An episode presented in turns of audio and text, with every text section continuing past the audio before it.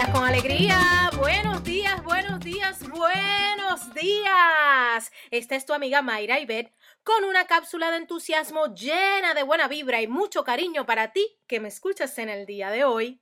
Cada año algunas personas comienzan con una lista de deseos o de intenciones. Son esas 12 cosas que quieres lograr, pueden ser menos.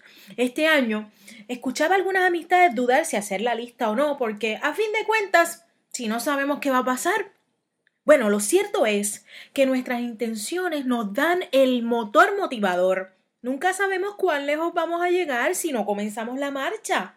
Hoy te invito a preparar tu lista de intenciones, enfocada o enfocado en lo que tú sí puedes hacer. ¿Qué vamos a hacer para comenzar esa travesía hacia esa meta? Si quieres una casa, bueno, pues, ¿cuánto dinero necesitas? Si tú quieres aprender un idioma, te pregunto, ¿ya te matriculaste?